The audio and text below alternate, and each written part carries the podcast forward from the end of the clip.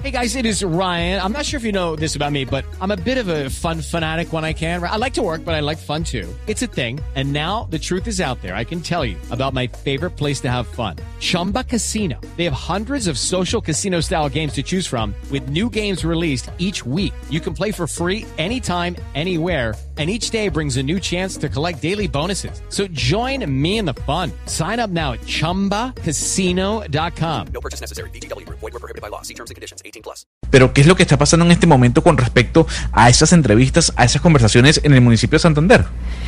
Socorro Santander, ¿no, señor? Socorro Santander, se lo perdonamos por ser usted eh, de la mesa internacional.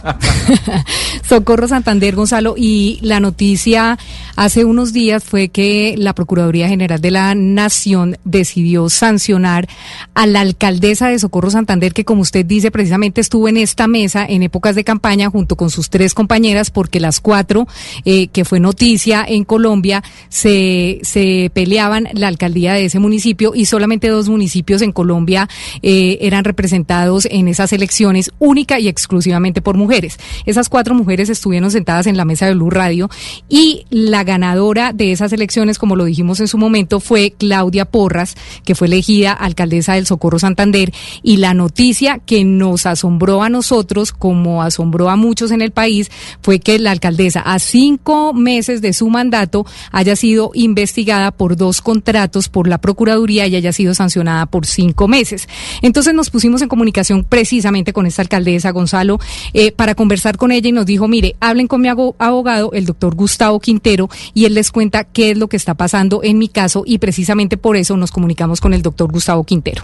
Abogado, muy buenos días, bienvenido a Blue Radio. Muy buenos días, ¿cómo están ustedes? Un saludo cordial a todos. Bien, abogado, muchas gracias. Queríamos preguntarle por este caso, abogado, porque hay algo que nos llama la atención y es que tenemos en nuestro poder una tutela que usted pone eh, precisamente contra la Procuraduría General de la Nación, porque de acuerdo a sus argumentos, eh, ¿habría sido sancionada la alcaldesa del Socorro Santander usando una ley que está derogada? Pues esa es nuestra opinión. Eh, es importante mm, destacar que eh, este proceso inicia dentro del marco de la lucha contra la corrupción generada a partir de la emergencia económica y social. Entonces son procesos que se llaman COVID. Eh, nuestro primer argumento era el de demostrar que se tenía que clarificar cuál era la ley aplicable. Pero también es importante para que todos lo sepan que eh, en realidad se le estaba investigando a mi clienta dos puntos fundamentales. Uno era unos sobrecostos en unos kits de alimentación para la población eh, más desfavorecida del municipio y otro la realización de un convenio eh, con también un sobrecosto porque consideraba la Procuraduría que era por el doble de lo que se habían realizado otros convenios. Con bastante sorpresa vemos nosotros que en el fallo, primero se dice que no hubo ningún sobrecosto y se absuelve. Y en el segundo caso se dice que tampoco hubo eh, ese eh, incremento porque en realidad se trataba del doble de personas mayores. Pero entonces eh, la Procuraduría termina sancionando por un criterio absolutamente subjetivo acerca de la idoneidad de la persona contratada.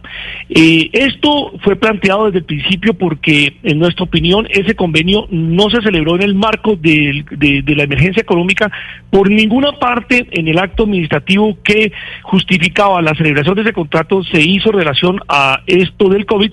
Sin embargo, sin embargo, eh, no sorprendieron con la aplicación, y se los quiero decir, eh, inédita única vez que se había aplicado en Colombia una ley de 1994, es decir, con 26 años, eh, que ni el procurador ni yo habíamos utilizado jamás en la vida, ni yo en el ejercicio profesional, ni el procurador de su experiencia profesional.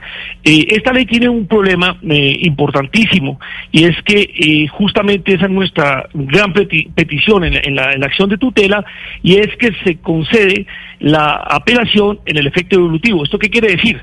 Que mediante un acto producido por un procurador en primera instancia, inmediatamente se tiene que hacer efectiva la sanción. La alcaldesa entonces Tan pronto se le dio el fallo, quedaba ya por fuera del cargo y los socorranos se quedaron sin alcaldesa.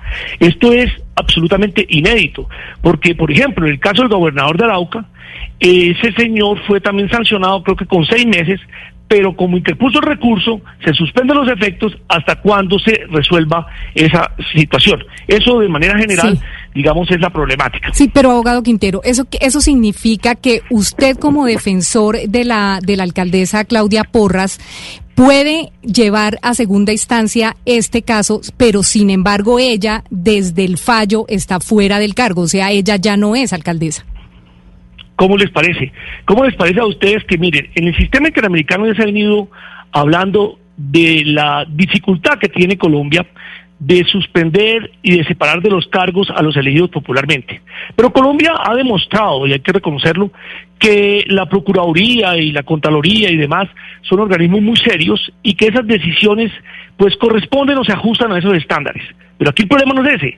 Aquí el problema es que en la primera instancia, donde todavía hay presunción de inocencia, donde la decisión no está firme, estamos nosotros apartando del poder a una persona que fue elegida popularmente y que lleva apenas cinco meses en el cargo.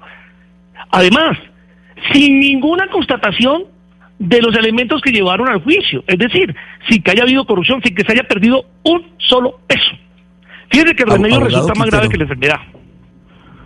Pero, pero abogado Quintero, ¿no cree que hubo de parte de la señora alcaldesa, como dice la Procuraduría, puede incurrir en una extralimitación de funciones? Es decir, no, no permitirle a la Procuraduría que lleve a cabo su, su, su, investigación como corresponde, de parte de manera de, como corresponde a un funcionario público.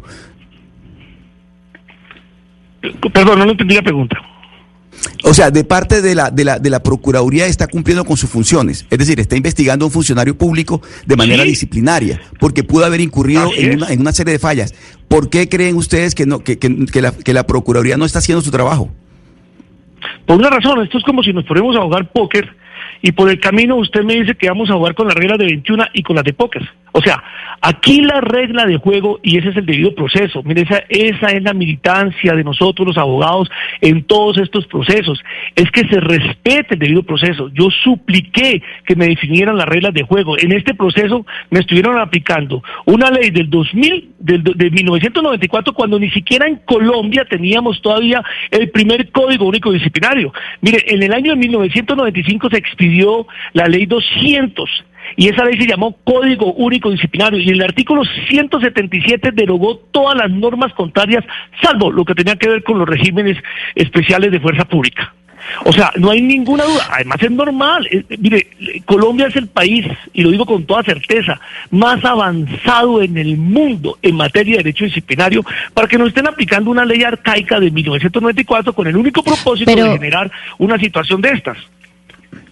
Pero abogado, básicamente lo que ha hecho la Procuraduría es que este convenio se firmó para atender a unos adultos mayores y que cuando revisaron las personas que habían contratado, pues ninguno tenía ni la experiencia ni la idoneidad para cuidar a adultos mayores y que entonces este convenio lo que estaba haciendo era poner en riesgo la vida de personas de la tercera edad pues que digamos no se tuvo en cuenta esto y que eso pudo generar digamos un riesgo en la salud de estas personas. ¿Eso no fue lo que les dijo la Procuraduría a ustedes?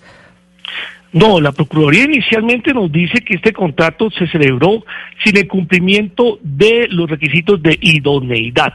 Es decir, porque la persona jurídica había sido creada eh, 25 eh, días o un mes antes de la suscripción del convenio. Esa es la tesis de la, de la, de la Procuraduría. Nos sorprende en el fallo que ahora se incluya y se analice los elementos de la experiencia de los fundadores de ese convenio. Pero mire, para no ir tan lejos, este proceso también fue llevado ante la justicia penal. Y en la justicia penal, que se aportó a este proceso, se aportó a este proceso, dice el juez en el acta de audiencia, mire lo siguiente, dice así rapidísimo.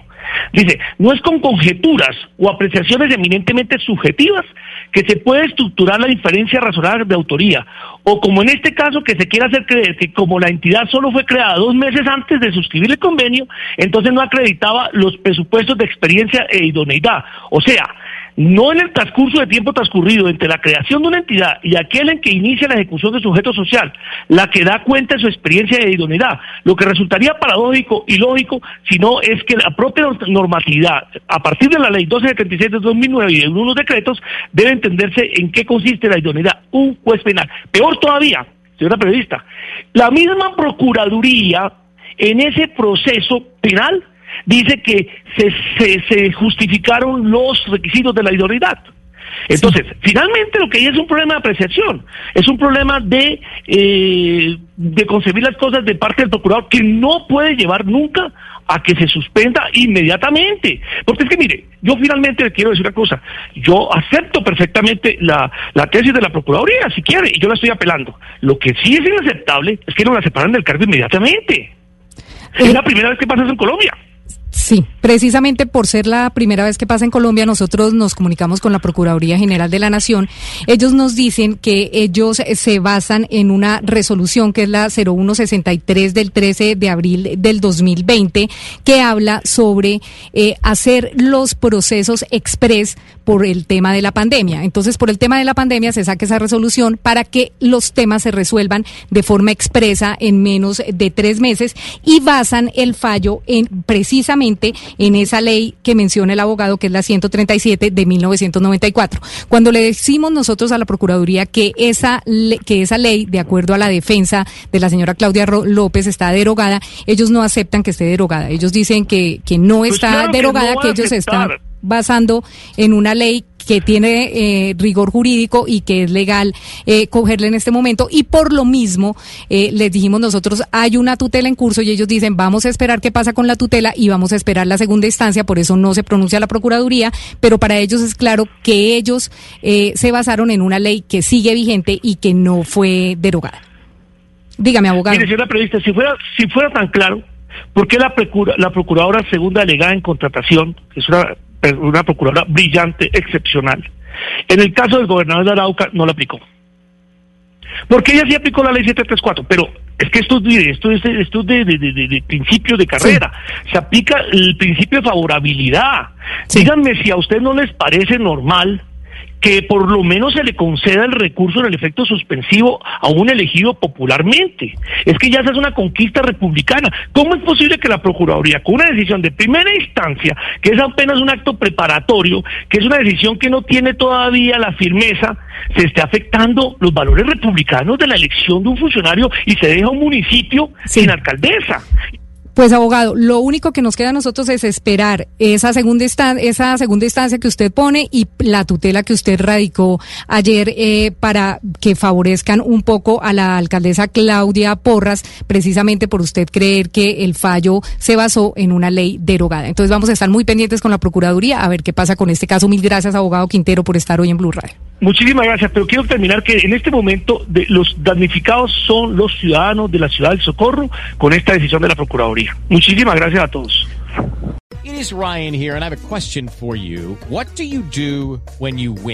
Like, are you a fist pumper? A woohooer, a hand clapper, a high fiver. I kind of like the high five, but if you want to hone in on those winning moves, check out Chumba Casino. At ChumbaCasino.com, choose from hundreds of social casino style games for your chance to redeem serious cash prizes. There are new game releases weekly, plus free daily bonuses. So don't wait. Start having the most fun ever at ChumbaCasino.com. No purchase necessary. VGW. Void were prohibited by law. See terms and conditions. 18 plus.